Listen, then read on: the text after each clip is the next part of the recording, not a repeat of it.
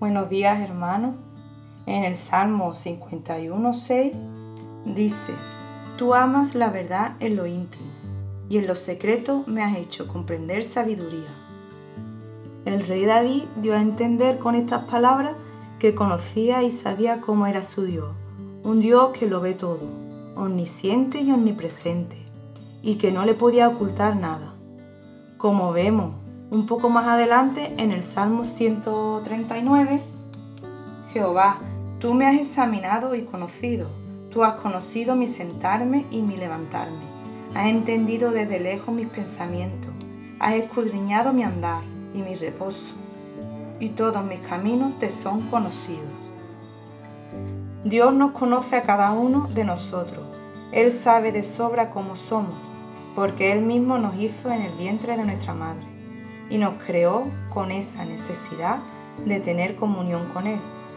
Una relación que nos permita conocerle más en profundidad y no solo de oída, como dijo Job, sino porque realmente haya experiencias personales que nos hagan que lo conozcamos cada vez más. Experiencias que Él mismo las crea a través de momentos y vivencias que pasemos en la vida para que lo busquemos.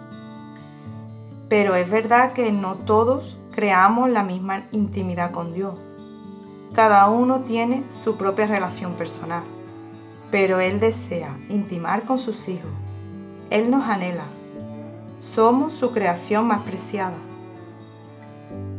Es muy necesario en la vida de todos los cristianos que cultivemos esa intimidad con Dios, en el secreto, donde Él se revela y lo cambia todo dentro de ti.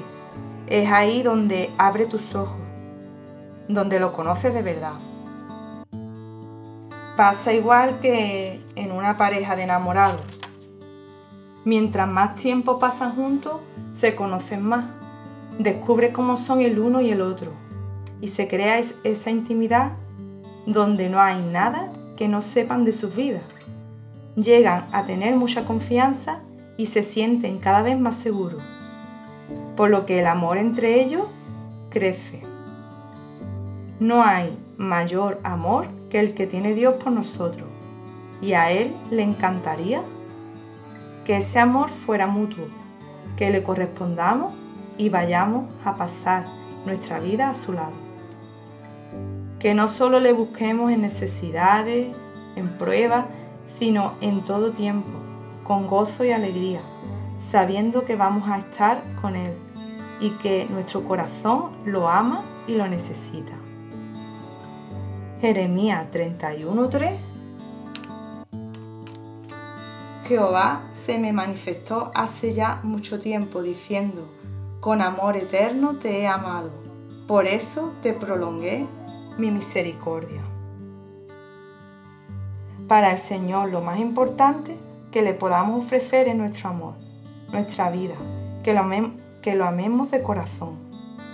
Y después de habernos Él mostrado su amor, porque antes tenemos que experimentar ese amor verdadero que no hace otra cosa que cautivarnos y volvernos hacia Él.